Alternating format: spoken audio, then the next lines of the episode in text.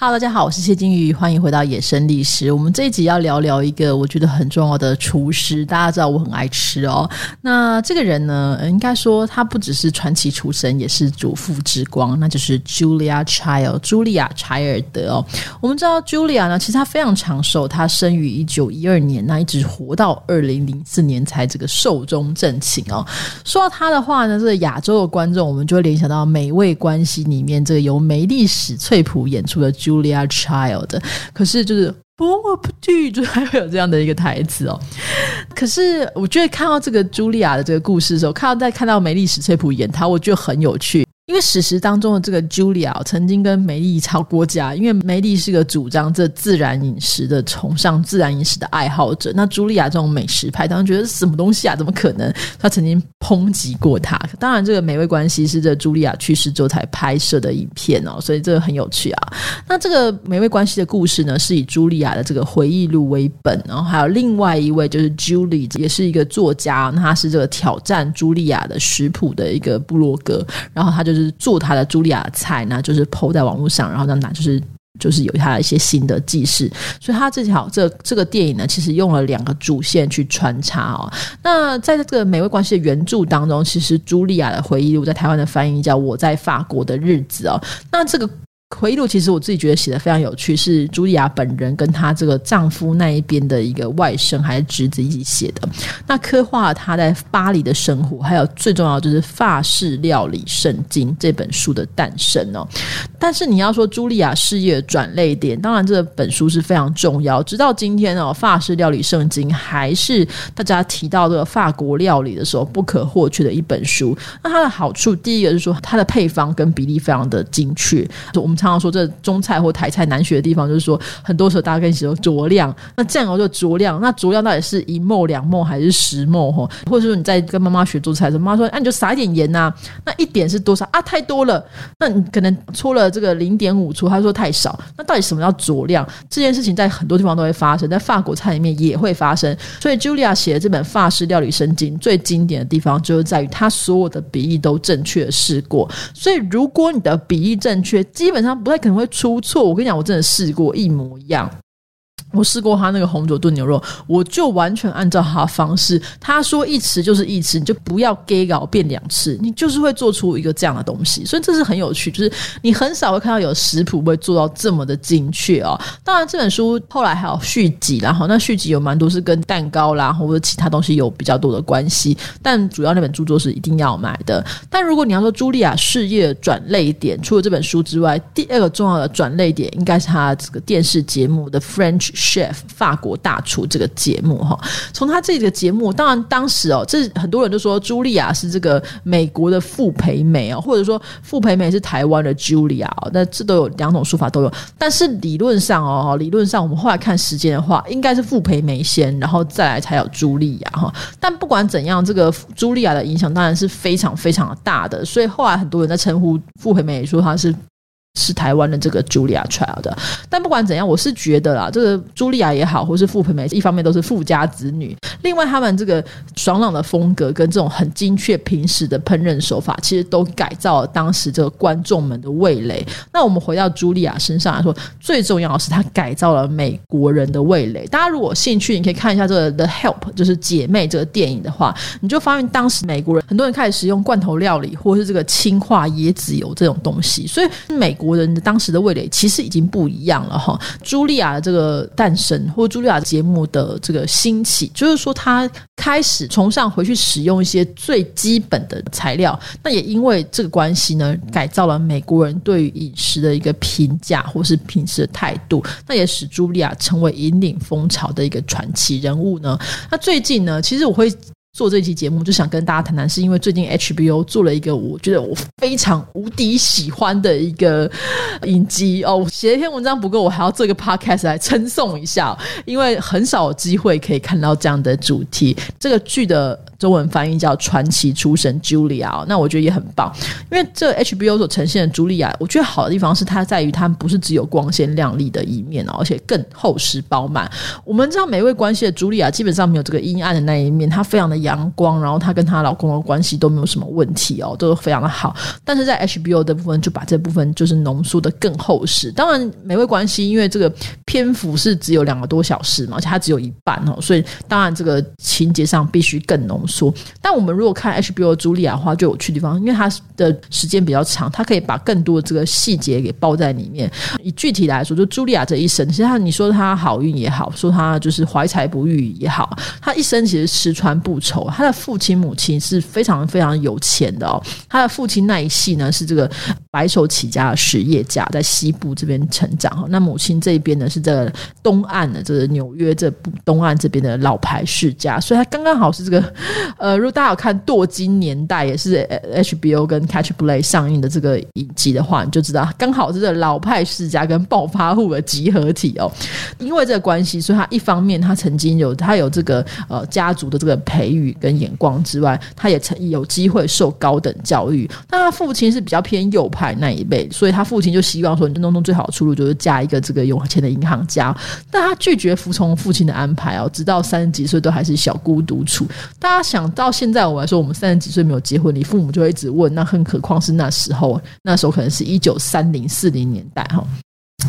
在二战前的时候，其实茱莉亚就一直在想说，她人生到底要走向哪一步？我觉得这也是我们很多人在二三十岁的时候都会觉得彷徨的地方哦。在二战的时候哦，他就决定说，他要加入这个战略情报局哦，简称 OSS，他要为国效忠。那 OSS 如果大家如果有去研究的话，它其实就是 CIA 中情局的前身，它是这个直属于政府、直属于总统的一个组织。那这个过程当中，OSS 的局长哦，他用了非常多的女性，他觉得女性是很适合去做这个文书跟管理这些机密资料的人。那他认为这些女性非常的。精细，而且非常的细心，可以仔细去帮他比对跟分析所有资料，所以他大量的用了非常多的这些女性，然后当时的人就成了 OSS Girl 或者这些女孩们哈。那茱莉亚其实其中之一，她是以这个文书员的身份去前往亚洲战场，所以她一开始被派到锡兰哦，就在这个地方，她跟她一辈子的真爱啊，保罗·柴尔的 Paul Child 这个人相遇。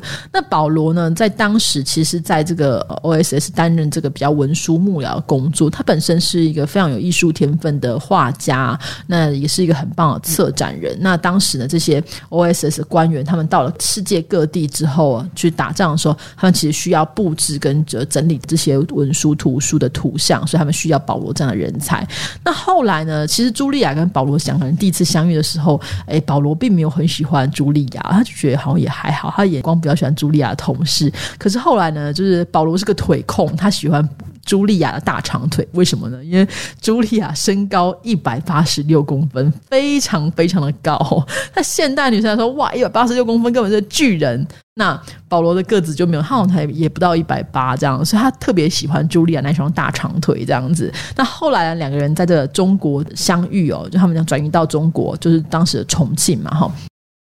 那中中国，当知道当时中国是一天到晚都在被被轰炸嘛，朝不保夕。这就像这个。张爱玲在这个《倾城之恋》就说，这香港陷落就成全了这个白流苏哦，重庆的这个战争就成全了保罗跟茱莉亚，所以他们就在这个朝不保夕的战争当中就恋爱，然后恋爱干嘛就吃啊，他们就跑去这个重庆的街上吃这些什么云南的米干啊、花椒鸡啊等等这些美味的食物。那你知道，就是食色性也嘛，在这个外面又砰砰砰轰炸，一直也不知道出去是不是一颗炮弹打下你就死，那就是这就是今朝。游走今朝醉，所以两个人那个爱火当然就是迅速的上升。可是很多时候你在战争之后啊，就是很多人都会冷静嘛，哈。但是保罗跟茱莉亚就决定说，我们不要因为战争结束之后我们就分开。所以战后呢，茱莉亚就不顾父亲的反对，为爱着远走他乡哦，就跟他保罗在一起。保罗在因缘际会之下得到了美国的这个驻法使馆的公主，他们就去去法国。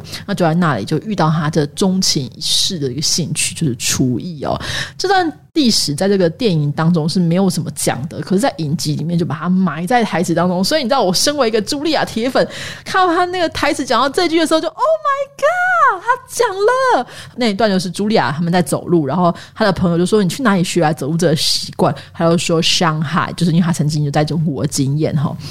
就你知道，身为一个铁粉，就会就是内心就会燃呐、小宇宙就会爆燃这样子。那后来当然，茱莉亚就这个蓝带学院烹饪的事情、写作的事情，在电影里面都有谈过。那大家如果有机会曾经参加过我所举办的茱莉亚餐会，我可能也讲过这些故事哦。但是不管怎样，在影集当中就没有强调这，比较没有强调这部分，他更强调的是茱莉亚曾经以主妇的身份哦。帮助保罗十几年哦，所以其实大家知道，茱莉亚虽然是受过高等教育，但她一直就是很犹豫，说自己到底可以做什么。她也想要做作家，可是好像没有很成功。她也不是什么天生演艺奇才，她长得那么高，当又长得高高壮壮的，非常的魁梧，然后声音又是哦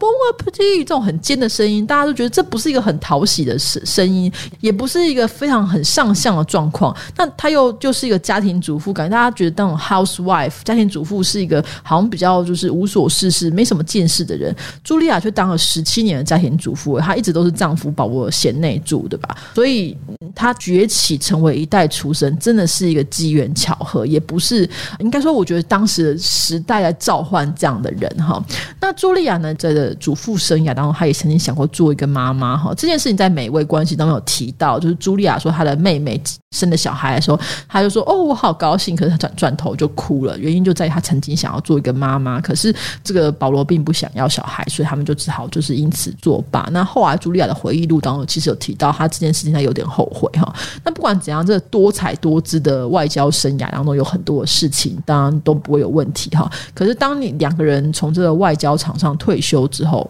就会产生问题嘛，哈，所以我基本上你影集啦，你可以接在这个美味关系的电影后面看，完全不会有违和感，就是只是换演员而已，完全不会有违和感。影集里面其实很细腻的，就强调两个人怎么样去磨合，怎么去相处，然后透过这个烹饪节目，再次就是两个人在一起了，所以这个烹饪节目成了一个共同的孩子啊。但是这一次呢，就是换保罗隐身在幕后，成为茱莉亚的助力跟他的支持。其实呢，这个。呃，HBO 的影集，我觉得他如果是台湾制作，应该被骂翻，因为他有太多不符合史实的地方。为什么呢？因为史实当中，茱莉亚她就是确实如有天助，法式料理升级是。爆红，红到一个欠干了北雕，然后他们开始要去举办一些现场的展示会。就在过程当中，茱莉亚开始要去练习说怎么样去呃表现出来，然后保罗也帮他策划。那他们就发现说，哎，他们其实已经开始有一个策划跟练习的这个呃经验了。接下来，茱莉亚才因为他们在波士顿嘛，哈，当地有个读书节目，然后现场煎蛋卷这件事情出道。那电视台就说，哦，太好了，那我们需要这样的节目，可以来我们节目嘛，哈。那这时候保罗其实。也非常勇于，也非常鼓励茱莉亚去尝试，而且保罗当时就已经认为说，电视一定是未来的先锋，我们必须要赶上前去哦。可是，在影集里面完全就是逆反，他做了蛮多蛮多的跟动，把这个被动变成主动哈，就说这个呃故事这这个电影啊，我们应该爆雷嘛，反正就他改了很多地方然后让茱莉亚就说我要来做做制作这个节目哈，然后经过很多的拉锯啊，很多的讨论之后，他甚至要去自己负担那些费用哦，那。保罗也也没有很支持他，一开始还说说，我觉得这个节目只是一时的风潮哈。那透过这些朋友们的劝说、回心转意等等这些改动，我自己觉得他虽然不符合史实，可是我反而对身为一个妻子哦，我特别能够理解这件事情。有时候男人就是好老公，如果你在听这一集的话，接下来这段你可以暂时不要听。有时候男人就听不懂人话，啊他们就是无法理解那些攻杀回，所以你就你知道你要以退为进，尤其是我爸了。好，我爸不会听这一集，所以没关系。我爸他是非常的这种是有很有那种面子问题，就会说林北啊，不是安照啊，林北啊，我是吧？他就是很喜欢这种就是面子，所以很多时候你知道，就是如果你是一个当太太很久人，就知道要哎黄敏住敏住。虽然这我们这些女权主义者都常会就说面面子直杀。小啊，你们是玻璃的叉叉是吗？哈，然后但是实际上我们还是会想要顾及他们的面子哈。那所以这个以退为进，这茱莉亚在这个影集当中，回来还是要说，他影集当中其实就呈现出了这种以退为进的迂回的小心机。但你也可以感受到她非常在乎她的老公，然后也衬托出保罗性格当中这个敏感的部分。这点我反而是觉得蛮棒的地方，是因为我们在电影里面没有看到保罗其实是一个艺术家。而且他确实在的书信或是其他记录当中，他是一个比较纤细敏感的人哈，所以当你呈现出这个面向的保罗的时候，你才会觉得说，这么一个纤细敏感，然后这么一个就是。Delicate 这个人哦，他怎么会喜欢一个这么粗粗放哈，然后很狂放的茱莉亚呢？然后他再用透过其他的情节告诉你说，就是因为他这个艺术家性格，他才能看见茱莉亚那个粗犷的外貌底下那个最美的感觉。这个部分我觉得呈现得非常棒的原因，是因为我后来其实有买了保罗所拍摄的茱莉亚的照片集。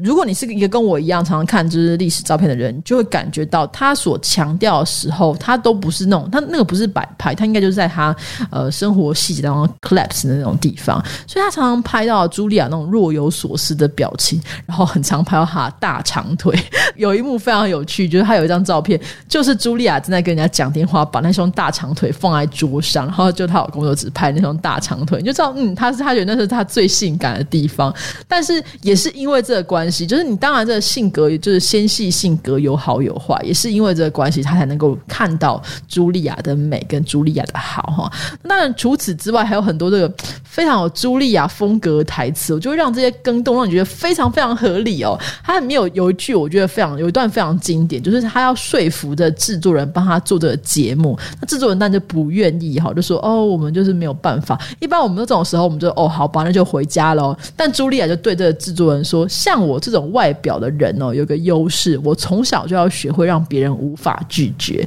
所以你可以想到说，哦，茱莉亚在讲这句话的时候，一方面这句话其实非常高明，就是他既然有自嘲这件事，同时他也有个很强的自信，就是说你不要想要拒绝老娘，不要想要打发我哦。那所以这种带着自嘲跟自信的幽默，你就会觉得哦，你。一你听完又觉得这这个女人超赞的，我怎么可能不喜欢她？我一定要爱死她啊，对不对？那茱莉亚的招牌打扮呢，就是这个珍珠项链跟这个花衬衫，有时候是这个呃素色衬衫哈，然后跟紧身裙。像她这么魁梧的人穿紧身裙跟偷款，她就完全就是非常的 OK，这样这有自信就会很美哦。电视上当中茱莉亚是一个优雅贵妇，可是这现实中的茱莉亚就是跟这很多中年主妇一样。老司机就是会开个车啊，他有时候会在电视节目上也开个车啊，就让你觉得 Oh my God，好好亲近哦，就好像这个人就是你家里面的朋友的。保罗的信件里面就曾经说，这朱莉亚他有一次在煮面的时候，他是写给他的双胞胎兄弟，就说朱莉亚一边煮着面呢，他们煮那意大利的那种面卷是比较粗的一种面，就说哇，这面卷热得像火辣的叉叉这样。我觉得 Oh my God 这句话，这个部分有在电影里面有被剪进去哈，但是在影集里面被转化成茱莉亚台词的时候，就是 Oh my God，比如他就抓着一只鸡，就说：“你看这鸡，就要这样把鸡的腿拉开，就是鸡有很多的部分还包含了胸部，他就比了一个胸部的姿势，或者他在这摄影机前面就煮了这个红酒炖香鸡，然后就说：我敢说这是放入我嘴里面最美味的鸡了。”这鸡的原字英文是 cock，那 cock 的意思就是公鸡嘛，哈，字面意思就是公鸡，这也没有错，因为红酒炖香鸡就是翻译成这个法文意思，是它也是用 cock 这个字，可是 cock 在这个英文里面还有另外一个意思，嗯。就是跟我们一样那个意思，大家知道的。OK，那所以对比这种电视台其他的那种假道学、gay by 避俗，你就知道茱莉亚这种豪爽不羁，就是想开车就开车，然后有时候当然也是会翻车的这种感觉，就觉得哦。你可以理解为什么大家那么喜欢他，因为他就是没有来没有来假的哈。茱莉亚有一句很棒的名言，我一定要跟大家讲一下啊，就是他曾经有说，是世界上没有什么事情是奶油没有办法解决的，如果有的话，你就用鲜奶油。